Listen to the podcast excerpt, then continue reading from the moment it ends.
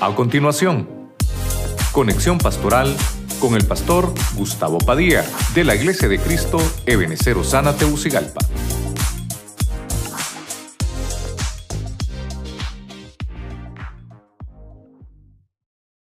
Josué capítulo 20, verso 2. Cuando usted lo tenga, dice amén. ¿Cuántos lo tienen, hermanos? Amén. Leemos la palabra en el nombre del Padre, del Hijo y del Espíritu Santo. Habla a los hijos de Israel y diles, designad las ciudades de refugio, de las cuales os hablé por medio de Moisés. Verso 3 para que huya allí el homicida que haya matado a cualquier persona sin intención y sin premeditación.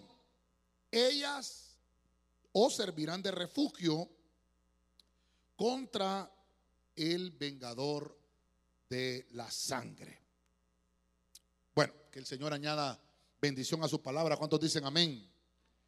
Eh, voy a tratar de desarrollar un poquito eh, el tema las casas de refugio. Y como estamos hoy en la escuela para el hogar, voy a tratar de usar mi pizarra. Eh, la, la, tierra prometida, hermano, ya era una tierra de abundancia y bendición. Había llegado el pueblo de Israel, pero empezaba a establecerse toda la ley y, a establecerse toda la, la, convivencia de la prosperidad, de la vivencia en la prosperidad. Y designaron seis ciudades, tres a, un lado del río y tres al otro lado del río. Vamos a ver seis casas de refugio. Lo que me llama la, la, atención es que dice que estas casas van a servir de refugio contra el vengador. No voy a tocar el tema del vengador de la sangre, ese tema ya lo abordamos creo que hace dos o unos cuatro años por ahí, ahí lo va a encontrar usted en las redes sociales. Pero hay un vengador espiritual que busca, hermano, venganza. No voy a tocar el punto del vengador, voy a tocar el punto de las casas de refugio. Diga conmigo, las casas de refugio. Amén. ¿Cuántos quieren que el Señor les hable esta noche? Oramos, Señor, en el nombre de Jesucristo, ponemos en tu mano, Señor, esta palabra que traemos hoy para tu pueblo. Que seas tú que nos bendigas, que tomes el control del ambiente espiritual para que podamos trasladar el mensaje de tu palabra.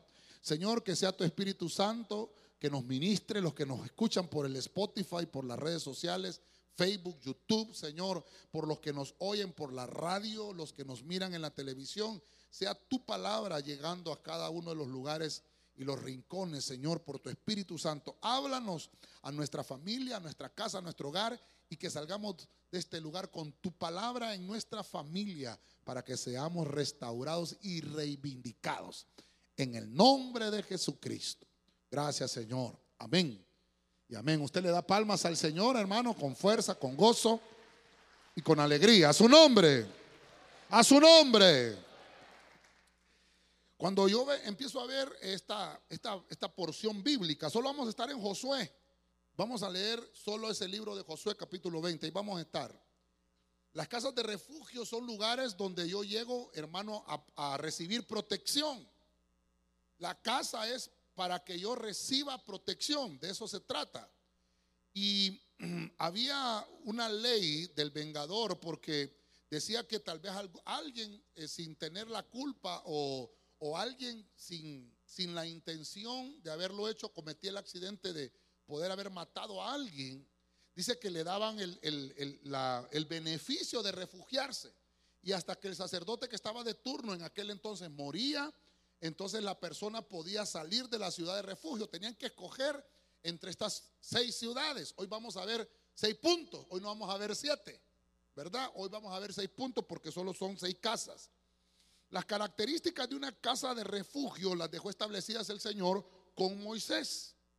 Pero cuando ya Josué eh, empieza a conquistar la tierra, él, a él le tocó, hermano, constituirlas al momento de entrar a la tierra prometida, tuvieron que establecer esas ciudades de refugio. Entonces, ahora, nosotros hermanos, de alguna manera hemos sido conquistados por Cristo. ¿Cuántos tenemos a Cristo en el corazón?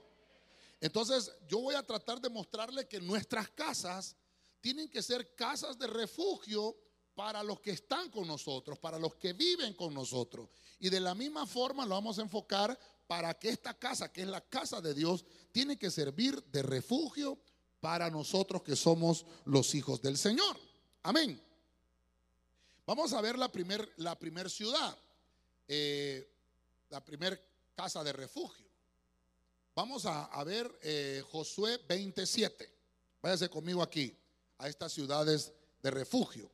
Dice la Biblia, Josué 27 en la versión Reina Valera 60. Entonces señalaron a sedes en Galilea, en el monte de Neftalí, Siquén en el monte de Efraín y Kiriat Arba, que es Hebrón en el monte de Judá. En ese versículo ya estamos viendo varias ciudades, pero quiero enfocarme en, sedes y en Neftalí. Entonces vamos a, a tratar de ponerlo acá. La primera ciudad que encuentro es sedes. Ya vamos a ir. Recuerda que estamos en la escuela para el hogar hoy, ¿verdad, hermano? Amén. Amén, hermano. Entonces eh, vamos a tratar de, de desarrollar qué significa sedes. Vamos a ver. La primera ciudad de refugio es una ciudad donde hay luchas. Yo le puse aquí luchar por limpieza. Fíjese usted, cuando yo empiezo a desarrollar las ciudades de refugio que le fueron entregados a los israelitas, dice que Sedes fue una de las primeras ciudades. la persona tal vez había cometido una falta, pero la persona estaba arrepentida. La persona eh, quería perdón, quería refugio, porque había un vengador allá afuera que lo andaba buscando para vengarse. Valga la redundancia, un vengador busca vengarse. Y por eso se le llamaba vengador de la sangre porque tenía que ver con la familia, tenía que ver con la casa. Y entonces yo le puse el tema casas de refugio. Hoy estamos viendo ciudades que habían dejado, pero nuestra casa, yo quiero que hoy usted sea, sea ministrado con esa palabra de que su casa es una casa de refugio. Y que esta casa como iglesia también es una casa de refugio. Cuando dicen amén. Cuando yo empiezo a encontrar entonces que señalan a sedes de Galilea, mire usted, de Galilea, en un monte, en un monte. El monte nos habla de oración, el monte nos habla de altar, pero cuando yo encuentro la palabra sedes, dice que significa limpio. Es lo primero que significa esa sección. Sedes significa limpieza. ¿Qué es lo primero que tenemos que hacer cuando buscamos refugio? Limpieza. Otra de las acepciones que tiene esa palabra sedes es apartado, consagrado, santificado. Quiere decir que cuando buscamos limpieza, obviamente nos consagramos. Cuando buscamos limpieza, nos estamos, nos estamos apartando para el Señor. Cuando estamos buscando limpieza, nos estamos santificando. Lo que también me llama la atención es que dice, sedes, va a estar esa ciudad, esa ciudad, sedes, esa limpieza, va a estar en, eh, en un lugar, en un monte que se llama Neftalí, de la tribu, imagínese usted, de la tribu que estaba asignada en esa, en esa área, en Neftalí. Neftalí significa mi lucha. ¿Por qué, es importante que, que, sepamos los significados? Y como estamos en la escuela para el hogar, ¿por qué es importante que sepamos los significados? Porque quiere decir que la limpieza conlleva lucha. Y por eso le puse lucha por limpieza. Dígale al hermano que tiene la par, lucha por tu limpieza, hermano. Lucha por tu limpieza. Porque a veces, hermano, no queremos buscar limpieza. Sabemos que tal vez hay errores, hay cosas que están mal en nosotros, hasta en nuestra casa. Pero nosotros mismos, hermano, tenemos que buscar la limpieza. La limpieza, eh, si alguien te lleva a un lugar para que tú seas limpio, te van a limpiar. Pero te pueden llevar en contra de tu voluntad. Si te llevan en contra de tu voluntad a limpiarte, vas a ser limpio, pero te vas a volver a ensuciar. No sé cuántos se recuerdan aquel pasaje bíblico cuando llevaron a aquel hombre paralítico. Dice que unos amigos lo llevaron y rompieron hasta el techo de una casa y lo metieron, hermano, a la fuerza. Cuatro amigos. Qué bueno tener esos amigos. Porque era aquel que, que, hermano, tal vez él no quería ser libre, pero los amigos dijeron, mira, allá está Jesús predicando en una casa y vas a ser libre. Lucharon por limpiarlo. Lucharon porque él fuera salvo. Y, qué bueno, gloria a Dios. La Biblia dice que el Señor le perdonó primero los pecados y luego le dijo, sé sano, sé sano. Primero le perdona los pecados y después le dice al paralítico, camina, toma tu lecho y anda. Ahora, yo no, no conozco el fin de la historia, pero muy probablemente ese paralítico volvió a pecar, porque tal vez él no lo buscó de la manera que él quería buscarlo. Lo llevaron a él, él no fue, o él tal vez no lo pidió. Voy a enfocarme tal vez ahí por el punto que le estoy mostrando. Sedes. Sedes es que yo mismo busco la limpieza. Amén, hermano. Sedes es que yo lucho por mi limpieza. Sedes es que yo quiero mantenerme limpio, que yo quiero que mi casa se mantenga en pureza, que yo quiero que mi casa esté consagrada al Señor. Tienes que luchar por mantener tus vestiduras limpias, tus vestiduras cristianas limpias en todo tiempo y en todo momento. Que tu casa, que tu hogar sea un hogar que permanezca consagrado. Un hogar que, que permanezca apartado. Entonces, mire, como estamos en el primer punto, acá serían hogares. ¿Cómo sería? Hogares consagrados. Hogares consagrados. Quiere decir que ya no es, hermano, solamente mi persona. Ya no solamente es que yo voy a buscar limpieza, sino que como estoy hablando de una, de una casa de refugio donde me quiero ir a limpiar porque hay una falta que cometí. Y la falta tal vez, hermano, no fue voluntaria, sino que fue una, un accidente. Pequé por accidente. Eh, caí por accidente. Me aparté de los caminos porque alguien, alguien no, me, no me conllevó a buenos lugares, sino que me apartó. Entonces busco una casa de refugio, pero soy, hermano, el responsable de mi vida. Yo quiero limpiarme, yo quiero buscarlo. Y que entonces mire lo que hace la Biblia. Cree en el Señor Jesucristo y serás salvo. Tú.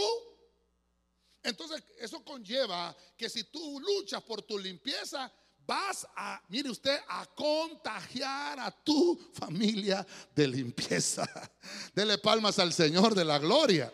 ¿Cuántos dicen amén esta noche? A su nombre. La primera ciudad de refugio es Sedes. Mi casa tiene que ser una Sedes. No con Z, sino con C. Sedes de limpieza, de luchar por la limpieza. Váyase conmigo ahí siempre en Josué 27, pero voy a leer la versión Reina Valera 95. Para que leamos un poquito más adelante la siguiente ciudad. Entonces señalaron a sedes en Galilea, en el monte de Neftalí. Siquén, la segunda ciudad en los montes de Efraín. Ahí vamos a pararnos. Siquén en los montes de Efraín. Ya vimos a sedes, limpieza. Pero ahora vamos a ver Siquén. Cuando yo voy a ver Siquén, es interesante. Siquén significa hombro. Significa esto, el hombro. Todos tenemos hombros aquí, hermanos. Voltea a ver al hermano en la parte, trajiste tus hombros hoy. hombros, hombros. Y fíjese que, fíjese que el hombro habla de llevar cargas. De eso habla el hombro.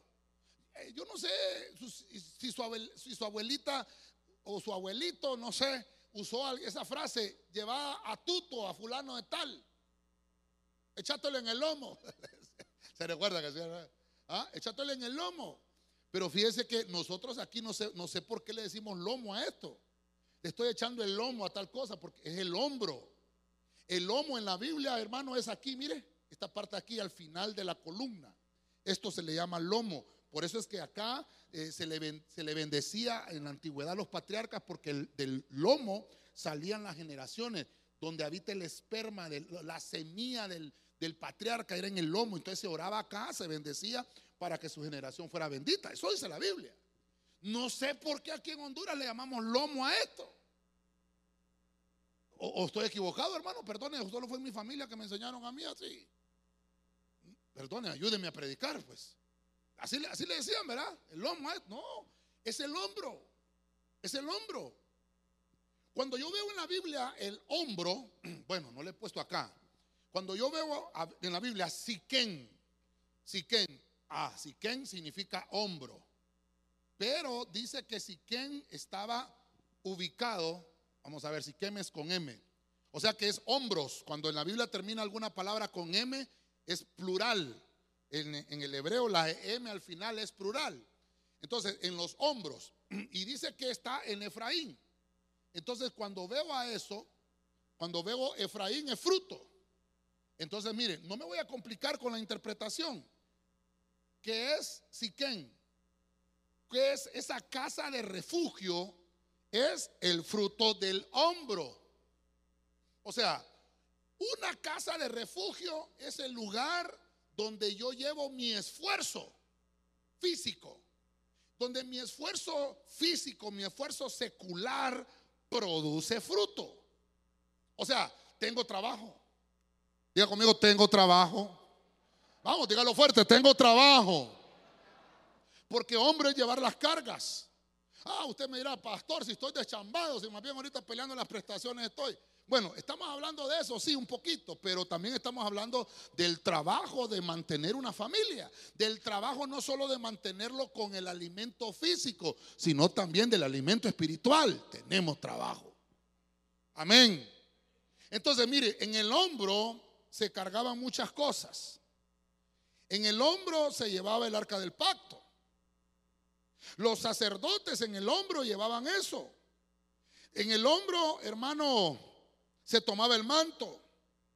En el hombro, hermanos, eh, transportaba, e, era, era, visto en la Biblia, en Primera de Crónicas 15, 15, transportaba el arca, puede buscarlo usted, anótelo, no lo voy a leer porque si no el tiempo me avanza. Eh, tomaban el manto en sus hombros, dice Génesis 9:23, la mesa se lleva sobre los hombros, Éxodo 12:34 de eso estoy hablando, el esfuerzo. Por eso es que en la casa hay que trabajar para llevar el alimento. Es el fruto del hombro. Y la palabra del Señor nos enseña que todo lo que hagan tus manos, todo lo que hagan tus manos, prosperará.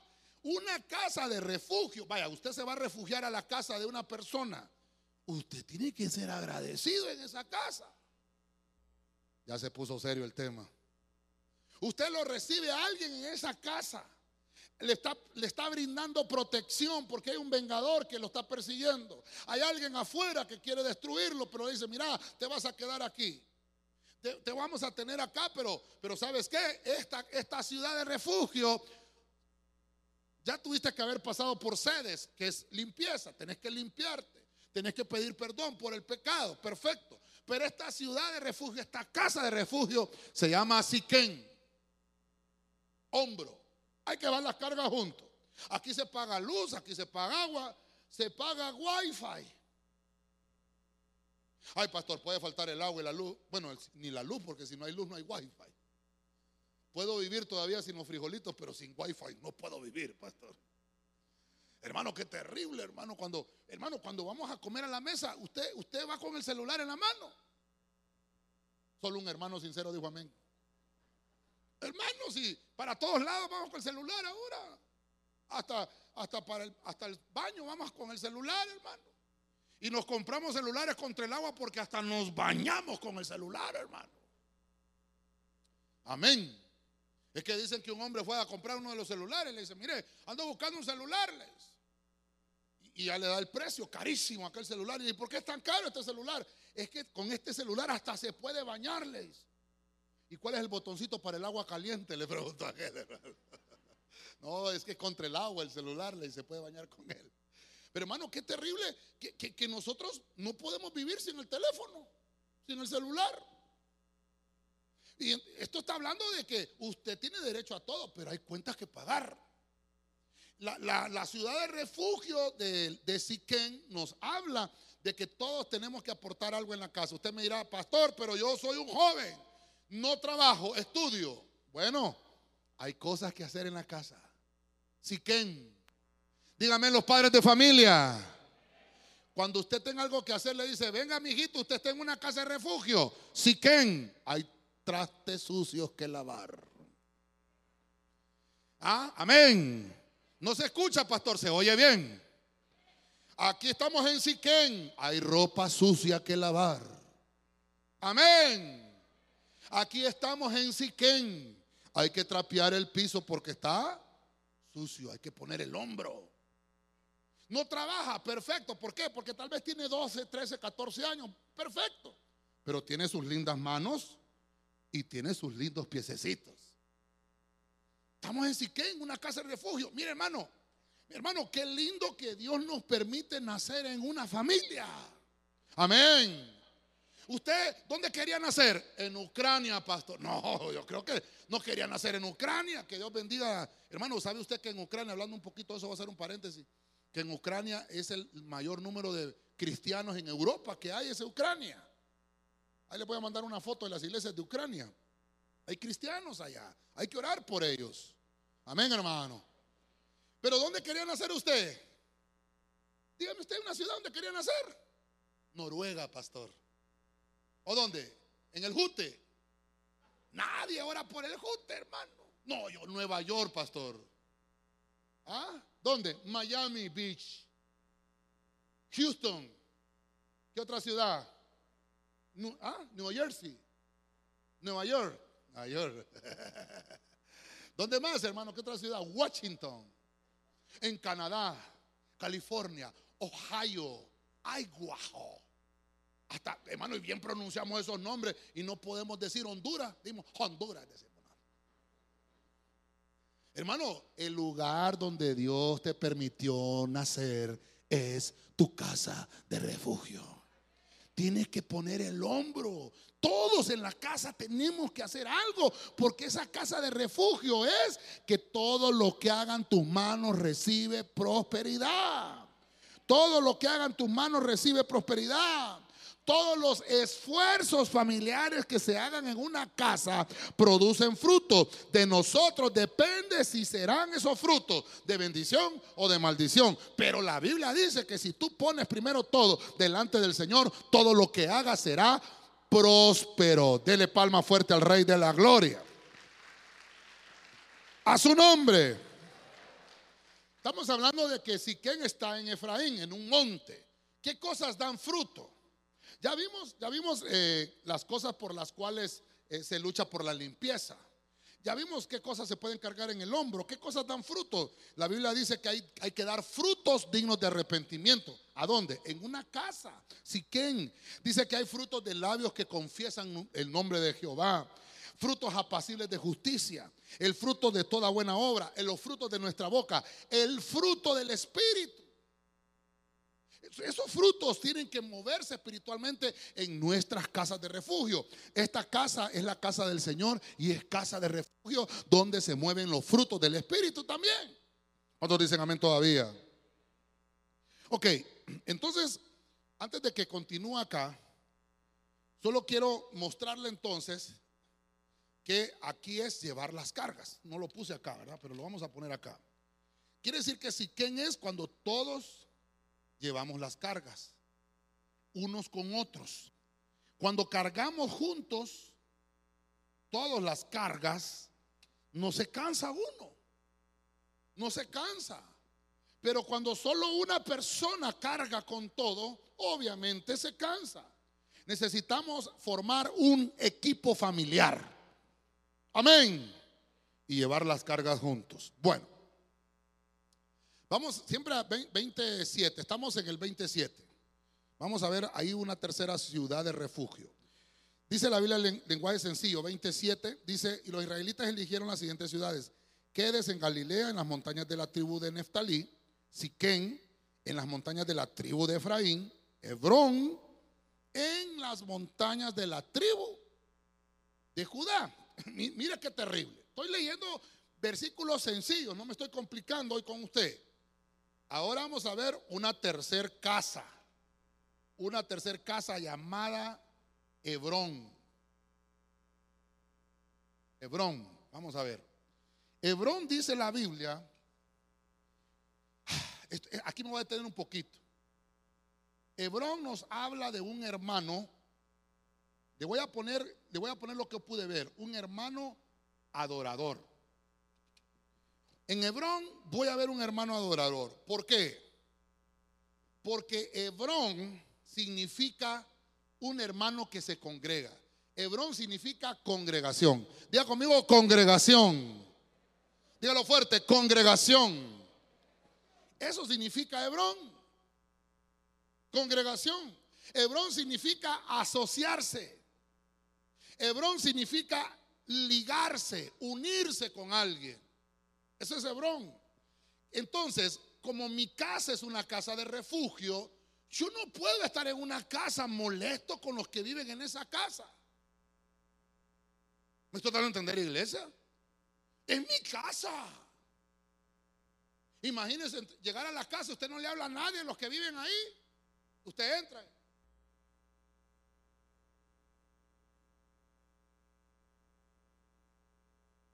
Y entonces la mamá le dice, muchacho, se dice buenas tardes. ¿Y qué tienen de buenas? Entonces usted no está en una ciudad de refugio. Entonces su casa no es una ciudad de refugio.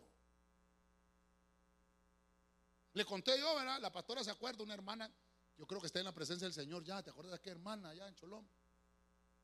Esa hermana estaba, eh, mire, en la iglesia que íbamos nosotros, allá por 1994, 95. Era una iglesia bien pequeña, creo que cabían unas que 50 personas ahí, las sillas eran de madera. Hermano, y a veces los clavos se salían y fíjese que uno se sentaba y el clavo, hermano, ahí estaba y uno todo el culto. Y una vez se levantaba y el clavo le rompía el pantalón a uno, hermano. Hacía de clavo, que Dios las bendiga. Y había una hermana, más que ese clavo que molestaba, había una hermana que era clavo, hermano. Fíjese que se paraba en la puerta de la entrada. Que Dios la bendiga. Yo creo que está con el Señor, ¿verdad? Ojalá. Sí. Hermano, y fíjese que usted sabe que uno a veces no viene todos los días al culto. O sí, pregúntale al hermano, ¿vienes todos los días al culto?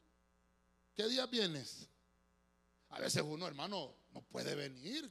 Alguna, o lo dejaron trabajando, o tiene COVID, que Dios lo cure si tiene COVID. O cualquier cosa, pero usted, si alguna, alguna razón no llegó. Pues yo ese día, hermano, yo trabajaba eh, en el departamento de informática, estaba en eso, y me había perdido una semana entera. Qué terrible, porque la iglesia tenía cultos todos los días, hermano. La señora vivía enfrente de la iglesia. Es de esas señoras bien comunicativas. Creo que son como amigos de Luisito Comunica. Creo que es el que le manejaba la cámara Luisito. Y hermano, y fíjese que voy llegando yo, ya ahogado un viernes, con la lengua de corbata, queriendo llegar a la iglesia porque me había perdido toda la semana. Y está la señora así. Es que ni, risa tienen en el rostro, hermano. Se le había olvidado el camino a la iglesia, ¿verdad? Y yo no sé por qué le hacen así, ¿verdad? Y yo, yo hermano, por dentro, ¿verdad? Eh, eh, no sé cómo siente usted por dentro. Levanta, pero por fuera, ¿verdad? Dios me la bendiga, hermana. Bendición. Ay, hermano. Hermano, qué terrible. Esa gente así, hermano. A veces, mire, estoy poniendo el ejemplo con Hebrón, porque Hebrón significa congregarse. Alguien me busca Hebreos, hermano, por favor, eh, tienen el micrófono, ¿verdad? Búsquenmelo en la versión ah, nueva traducción viviente, Hebreos 10, 24 y 25. Por favor, me lo lee. Mire qué tremendo. La Biblia dice, Hebreos, Hebreos, ¿verdad? Hebreos es, Pablo que le está escribiendo una carta a los judíos, a los israelitas. Las otras 13 cartas paulinas, ¿a quiénes se las escribió Pablo? A los gentiles. Porque dice Pablo, yo voy a ser el apóstol de los gentiles. Pero escribe Hebreos específicamente para los israelitas. Allá la hermana. No es la traducción viviente, ¿verdad? Me va a salir como aquel que me dijo que era la versión y no era esa. Vamos a ver, léala. ¿Qué dice Nueva Traducción Viviente 10, 24, 25 de Hebreos? Vamos. pensemos en maneras de motivarnos unos a otros a realizar actos de amor y buenas acciones.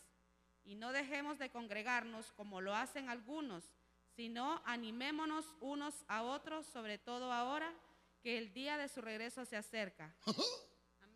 ¿Para qué hay que congregarnos?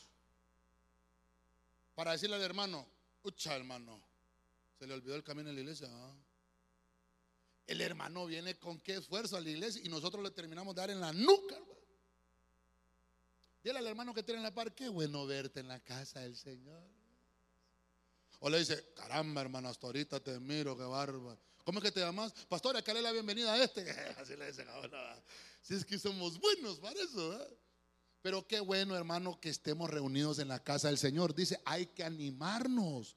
Juntémonos para animarnos y más cuando Ucrania está en guerra cuando estamos viendo señales que se están cumpliendo, nuestra pronta redención se acerca. El Cristo que predicamos, el Cristo que predicamos es el Cristo que viene a traer a su iglesia, hermano. Amén. Déselo fuerte al Señor. A su nombre. Ese hermano, si usted busca una, casa de, una casa de refugio, busca uno que se congrega. No se junte con uno que más bien lo va a terminar echando al mundo. Busque un hermano adorador. Ese es Hebrón. ¿Y por qué le puse adorador? Porque ¿de qué tribu dice? De la tribu de Judá. ¿Qué significa Judá? Alabanza, celebración. Eso significa. Judá es aquel que está alegre. Eso es Judá de celebración. Imagínense los hermanos de alabanza. Vamos a cantar, hermano. Se equivocó este. Ese no es de Judá. Ese es de Limón. De la, de la ciudad de refugio donde dejó los limones hay, hermano. No, el de alabanza se equivocó. Equivocaste. Dale, vale, Después te, saco chiste. A un meme te voy a hacer después. Pero goces, hermano. Si al final, hermano, le estamos ministrando al Señor, hermano. Al Señor es que lo vamos, ¿verdad? Y adoramos. Hermanos, si el Señor escucha el canto de los pajaritos, no digamos nosotros, hermano. Aunque cante como sapo, el Señor es mi rey, per, per, per, per, per. Y el otro hermano dice, mi todo, a ver, a ver, a ver, a ver, le dice el otro. El Señor recibe tu alabanza porque es una ciudad de refugio, su casa. Él busca verdaderos adoradores que adoren al Padre en espíritu y en verdad. Amén. Entonces dígale al hermano, hermano, seamos adoradores. Dígale, seamos adoradores. Recuerda mantener asociación con personas que no sean tóxicas. Que esa atmósfera que tú manejas de adoración no te la contaminen. Busca relaciones saludables. Amén, hermano. Mire, mire, lo voy a poner aquí. Le voy a poner aquí relaciones saludables. Esa es una casa de refugio. Fíjese usted, hay, hay cristianos, yo conozco cristianos que le fallan al Señor y no, no quieren buscar el arreglo y mucho menos en la iglesia porque dicen, no, hombre, me van a señalar los hermanos. Y se van a buscar al compañero de trabajo que es gran bolo y le dicen al compañero, fíjate vos, te quiero hacer una pregunta ahorita, vos que sos mi amigo, contame vos, contame vos. No, fíjate que mira, ¿qué quieres que haga? Ah, me vas a mira, eh, eh, va a estar Farruco. Bueno, no, Farruco ya es cristiano, ¿va? ¿Quién es el que vino ahorita? Bien saben, bien saben, ¿verdad? Ahí anduvo, vamos a ir a ver, grabé la penca de un mago. Ese es el que vino. Bien saben, bien saben. Venite, te voy a dar un concierto que ah, esa iglesia muy aburrida, los coritos muy. Y, hermano, ya se lo llevó el otro. Ese no es una casa de refugio. Ese no es, un, ese no es hermano adorador. Ese es un hermano bebedor. ¿Por qué le digo a hermano? Fuera cómico y no fuera trágico. Yo le conté. Mire, dígame, amén los hermanos que están en la última, sí, allá digan amén. ¿Ah? Diga, no me molesto, pastor. Diga, no me molesto, allá atrás. Vaya, gracias. Sí, no, no, ya dijo, no se molesta. Entonces, yo eh, me empecé a enfriar en la iglesia a los 15 años.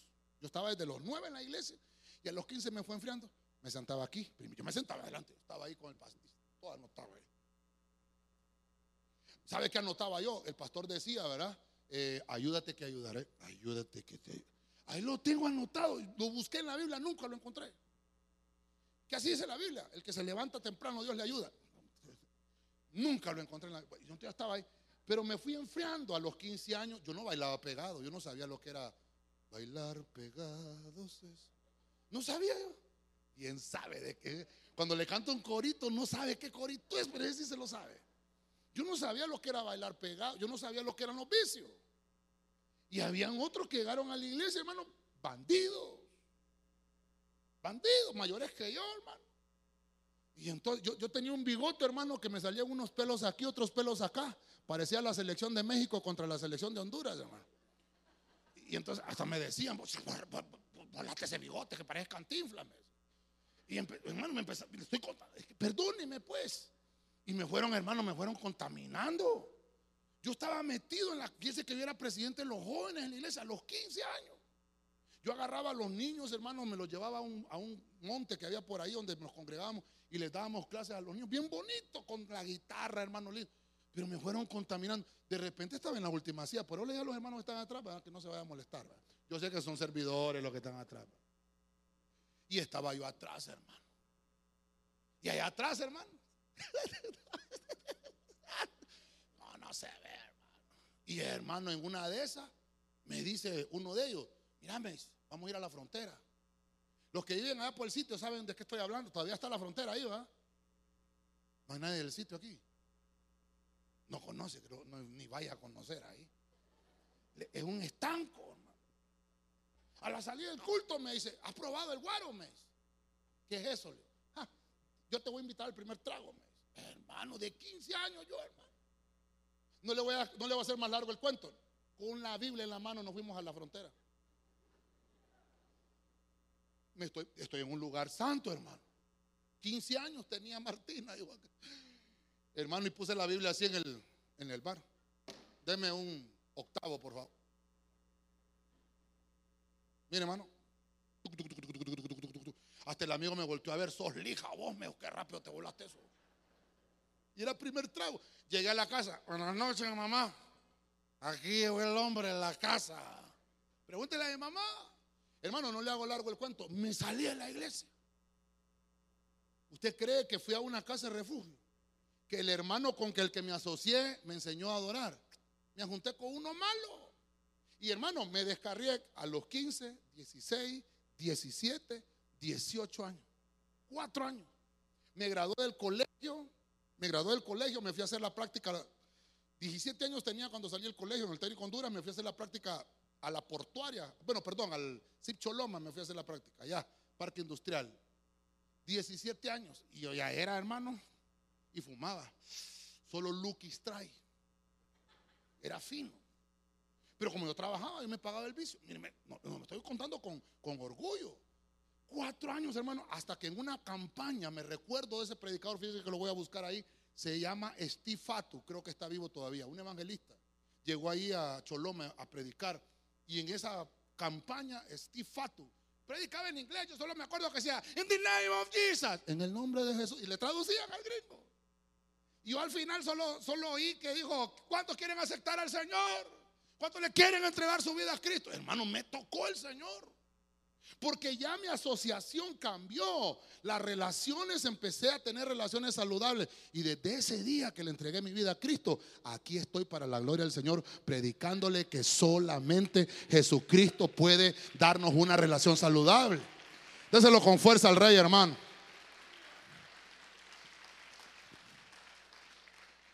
Recuerde mantener esas relaciones saludables, hermano, que no sean tóxicas. No es noche de testimonio, mire, ya se me fue el tiempo. Vámonos, Josué 28, avanzamos al siguiente versículo. Dios habla hoy. Al otro lado del Jordán, en la meseta del desierto de Jericó, escogieron a Becer de la tribu de Rubén. Ok, vamos a otra casa de refugio. Esta casa se llama Becer. Diga conmigo, Becer. Vamos, dígalo fuerte, Becer. Mire, ya estamos aprendiendo, mire, Sedes, Siquén, Hebrón, Becer. Pero fíjese que esta es en, la, dice que era de la tribu de Rubén. Entonces, mire, Becer significa valor, pero es, es una variante interesante, porque no solamente es valor de, de no tener miedo, de valiente, pues. Por eso le puse ahí hijo valiente. No, sino que está hablando de valorar, valorización, de valorar al hermano, de valorar la relación que tengo, de una casa de refugio que yo puedo eh, llegar a la casa y buscar cómo puedo limpiarme, de buscar la administración con alguien, hermano, con alguien que sea más maduro que yo. Una persona que me ayude a llevar mis cargas, una persona que me ayude. Es una casa de refugio. O sea, una persona puede ser una casa de refugio. Su casa, su hogar es una casa de refugio. La iglesia donde usted se congrega es una casa de refugio. Es una casa donde usted tiene relaciones saludables, no relaciones tóxicas, que lo van a ayudar a ser adorador. Pero obedecer me habla de que me ministran valentía, valor, de que me ministran fuerza, porque Rubén significa hijo. Eso significa Rubén. Rubén significa primogénito, es el, el primero que le nació a Jacob. Y dice la Biblia que ese, ese becer significa fuerte entre sus acepciones.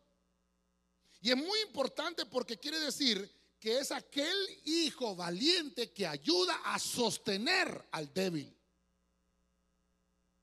No es, hermano, que le conocen las flaquezas y se ríe de las flaquezas que tiene. Una casa de refugio es aquel, lo voy a poner acá, sostiene. Voy a poner aquí, estamos aprendiendo, hermanos. Amén, hermano. Sostiene al débil. Mire, no es, hermano, que ya le conoce las debilidades y más bien se aprovecha de esas. ¿Sabe quién hace eso? El diablo que el Señor lo reprenda. El diablo nos conoce bien. Sabe de qué tenemos debilidad. Mira, ¿qué hizo, ¿qué hizo cuando Cristo está siendo probado?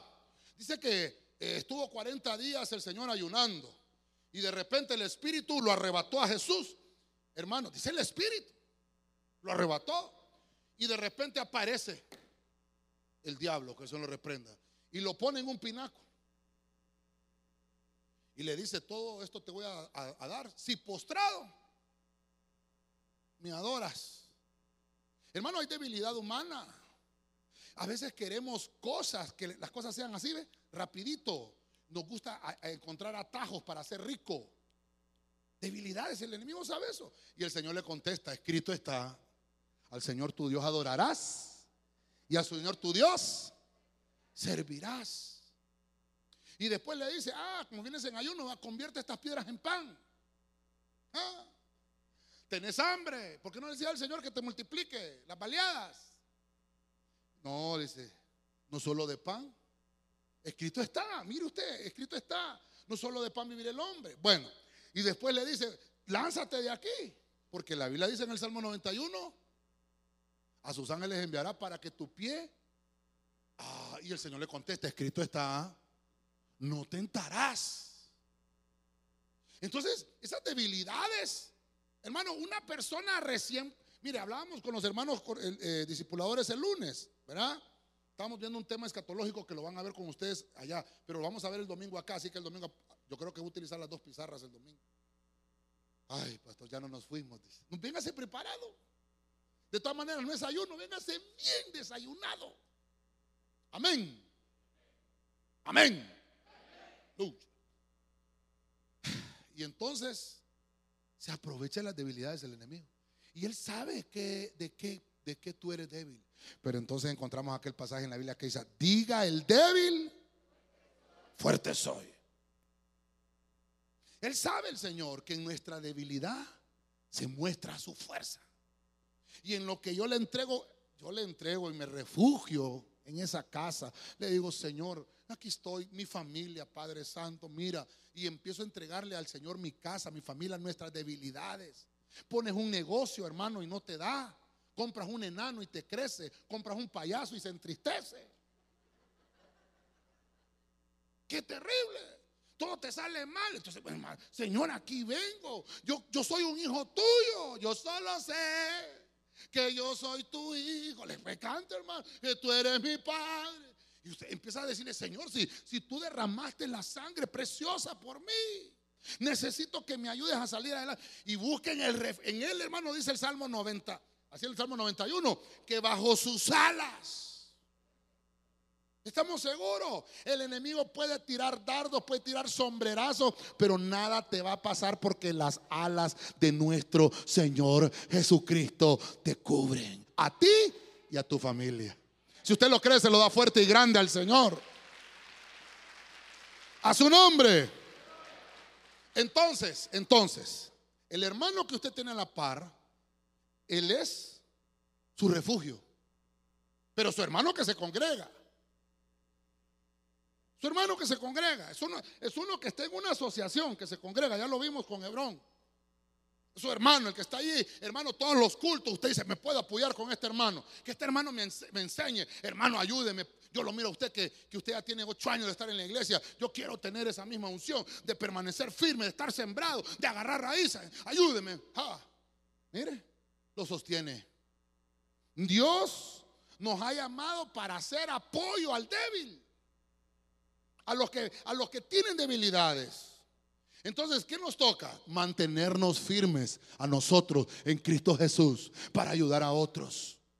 ¿Se recuerda lo que le dijo el Señor a Pedro? ¿Sabes qué, Pedro? Te pidieron para zarandearte.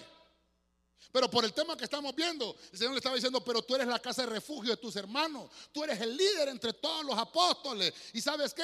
Una vez que regreses restaurado, fortalece a tus hermanos. Yo le decía a los hermanos discipuladores el lunes, ¿por qué el Señor escogió a Pedro entre el discipulado, entre los apóstoles? Estaba Lucas que era doctor, tenía un doctorado Lucas. Y Pedro, del vulgo, y sin letra, no podía leer ni escribir. Si usted le hubiera tocado poner un líder, ¿a quién hubiera puesto? ¿A Lucas o a Pedro? Hmm, pastor Lucas, porque es doctor, hasta me puede dar recetas gratis. Mire cómo es el Señor. ¿A quién puso de casa de refugio? A Pedro. Era metido Pedro, sí, no, era gaveta, metido hermano. Pero donde estaba Jesús, ahí estaba Pedro. Ese, ese, se congregaba, ese estaba todos los días, ese estaba tomando de la savia espiritual todos los días, estaba conectado con el cielo. Y a Pedro le tocó sostener a los demás. Dice que hermano se fue a pescar con ellos. ¿Se recuerda que la Biblia dice? Que cuando Jesucristo resucitó, se les apareció en la barca y estaba Pedro pescando con Juan y Jacob. ¿Se puede creer, hermano? Se lo llevó al mundo también. Y dice la Biblia que por eso cuando Juan dijo, es el Señor, Pedro se puso toda la ropa, se había quitado la cobertura, hermano. Se puso la ropa Pedro y se tiró al agua, hermano, y se fue a poner a los pies de Jesús y le dijo, Señor, perdóname. Y los demás hermanos llegaron en la barca. Es que Pedro era diferente. Él era una casa de refugio. El Señor lo restauró. Todo aquel hermano que reconozca su falta, el Señor está con brazos abiertos para recibirnos. Amén. Bueno, dijimos que fueron seis puntos, hermano. Mire, ya voy terminando. Josué 28, Félix Torres Amat, ya vimos. Dice, y de la otra parte del Jordán, hacia el oriente, Jericó destinaron a, Bosor, esta versión dice Bosor, es situada en la llanura del desierto de la tribu de Rubén. Ok, o la vimos. A Ramot en Galaad de la tribu de Gad. Ok, habían tres ciudades a un lado del Jordán y otras tres ciudades al otro lado del Jordán. Entonces, Sedes, Siquén y Hebrón estaban a un lado del Jordán. Aquí al otro lado, Becer, y ahora Ramot. Mire, Ramot era otra ciudad de refugio, una casa de refugio. ¿Qué característica tiene esta casa? Mire usted, le voy a poner aquí buen testimonio. ¿A quién tenemos que buscar? ¿A, eh, qué, hermano? Ah, ¿Qué ministerio tengo que buscar yo para ser restaurado? Un ministerio que tenga buen testimonio. Usted tiene que saber el ministerio en el que se congrega. Amén, hermano. En la casa de refugio que usted escogió. Y ahora usted se convierte en una casa de refugio y tiene que dar buen testimonio. Y si va a buscar consejo con alguien, tiene que buscar a alguien que tenga buen testimonio, que sea un ramot. Ah, que se llame Ramón, pastor. No, ramot, con T al final. En una ciudad. Dice que estaba en la tribu de Gad. Gad significa, bueno, estaba en Galaad de Gad, ¿verdad? Gad significa atacar. Eso significa Gad, invadir, pero dice que era de Ramot, piedra del, perdón, de Ramot, que significa altura. Eso significa Ramot. Y Galaad, que significa piedra del testimonio. Entonces, una ciudad de refugio, alguien que presta refugio.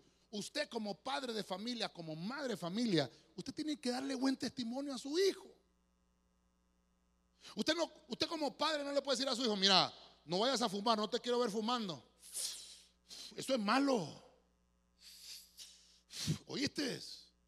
Y usted está fumando. Usted no es Ramot. Es otra cosa. Es otra cosa.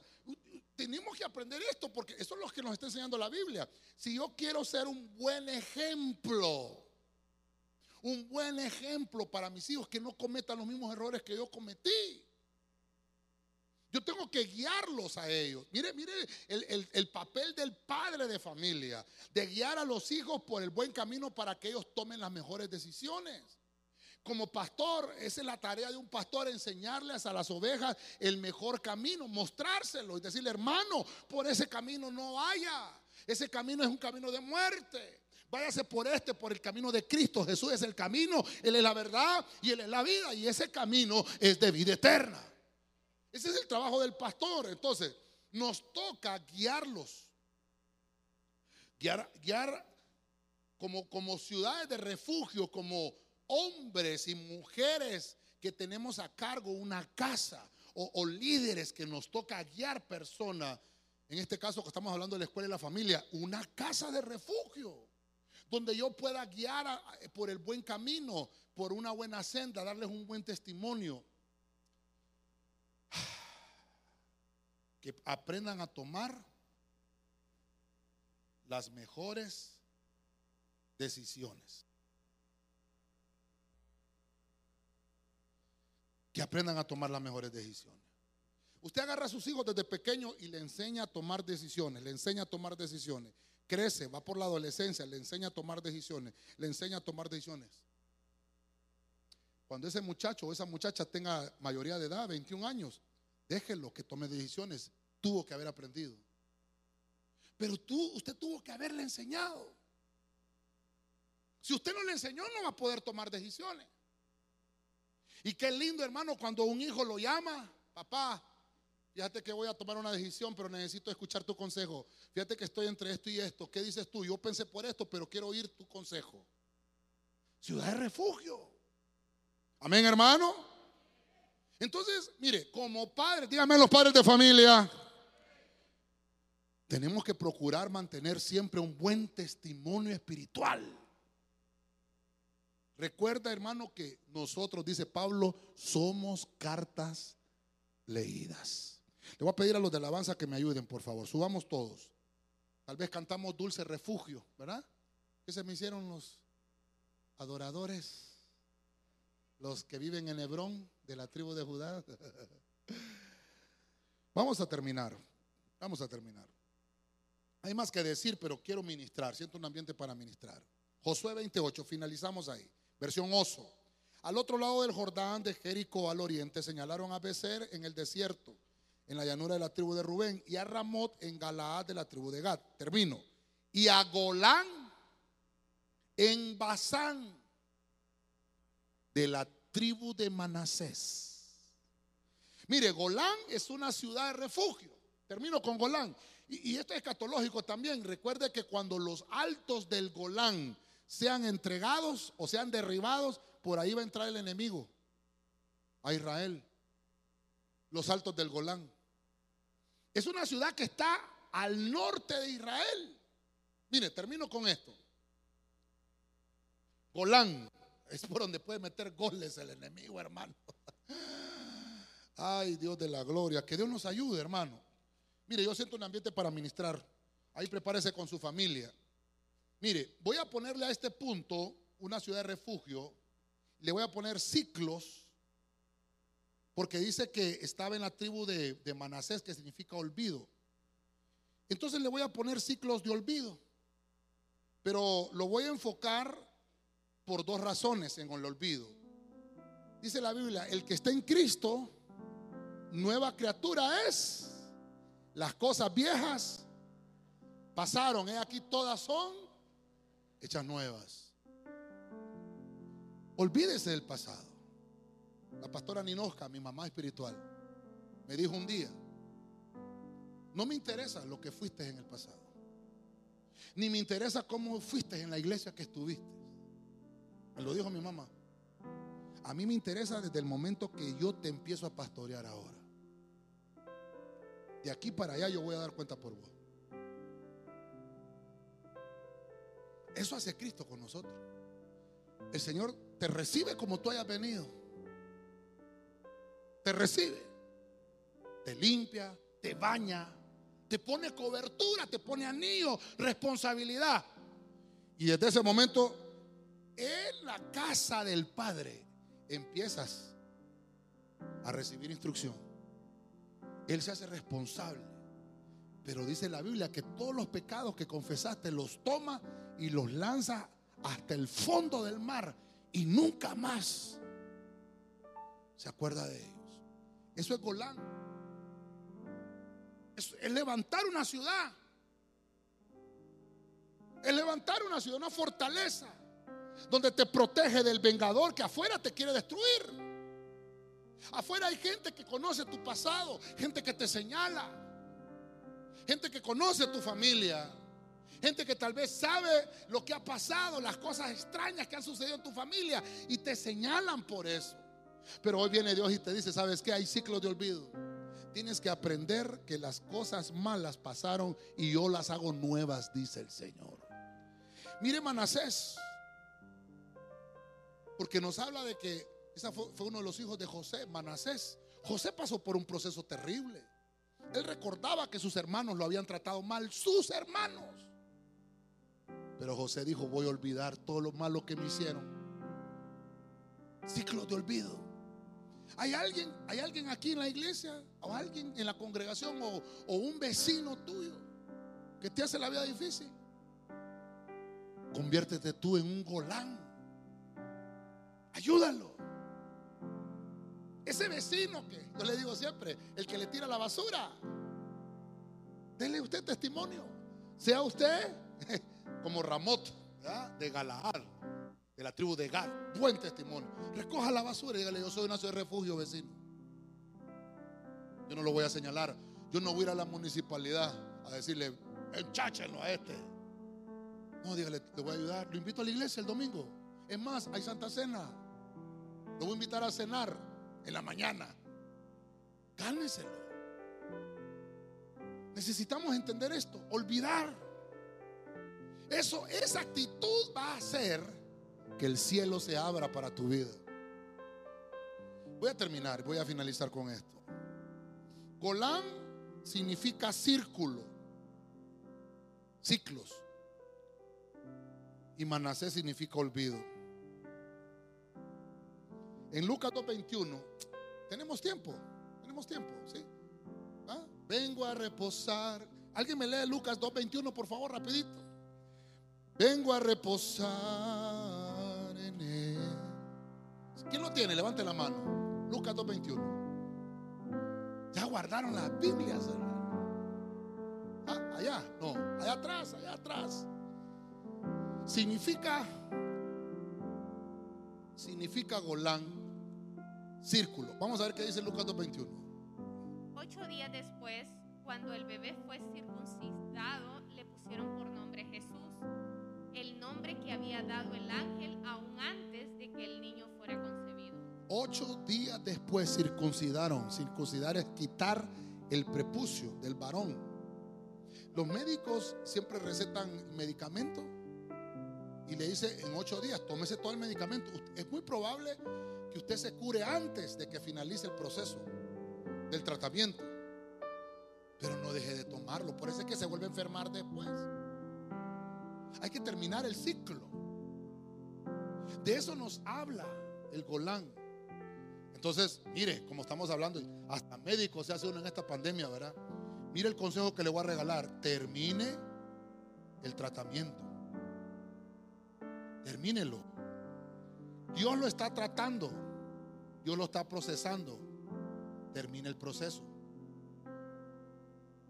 Termine el tratamiento. Cuando no se termine el tratamiento, se vuelve a comenzar de nuevo. Es como cuando no pasa la clase. ¿Qué pasa? ¿Qué pasa si usted no pasa la clase en la universidad? La tiene que volver a repetir. Y si va a recuperación, paga 200 pesos. ¿va? ¿Cuánto paga? Ah, quiere quemarse. Nunca me he quedado, pastor. Si paga, tiene que volver a repetir. Tiene que volver a hacer otro intento. Dios es un Dios de nuevas oportunidades. Amén, hermano. Finalizo. Las casas de refugio. Usted es una casa de refugio. Su familia es una casa de refugio. La iglesia es una casa de refugio. Amén. Dice la Biblia que habían ciudades a un lado del Jordán y al otro lado del Jordán. Tres en un lado y tres en otro. Dice que la primera se llama sedes. Sedes vimos que es luchar por la limpieza. Tú tienes que luchar por mantenerte limpio, purificado, porque el Señor viene pronto. Y eso nos habla de que tu casa, que tu hogar y tu familia tienen que mantenerse consagrados. Número dos, vimos a Siquén. Siquén es, hermano, el fruto del hombro, porque dice que Siquén estaba en Efraín. Siquén es hombros. Son las cargas que tenemos que llevar unos con otros, llevar las cargas. En la familia tenemos que aprender a llevar las cargas unos con otros, hacer todas las tareas que hay que hacer en la casa, todos en la casa, todos en la familia. Número tres, Hebrón es otra ciudad de refugio, una casa de refugio. Dice que Hebrón significa asociación, congregarse, unirse, aliarse. Y Hebrón estaba en un lugar, hermano, es en la tribu de Judá. Es aquel hermano que es adorador, una familia que adora, una congregación que adora. Eso es, eso es Hebrón. Que tienes una relación saludable con un círculo de personas espirituales. Si tienes eh, eh, amistades tóxicas, elimínalas de tu vida. Y busca personas que tengan una relación saludable contigo. Número cuatro, becer. Becer es aquella administración que nos habla de un hijo valiente.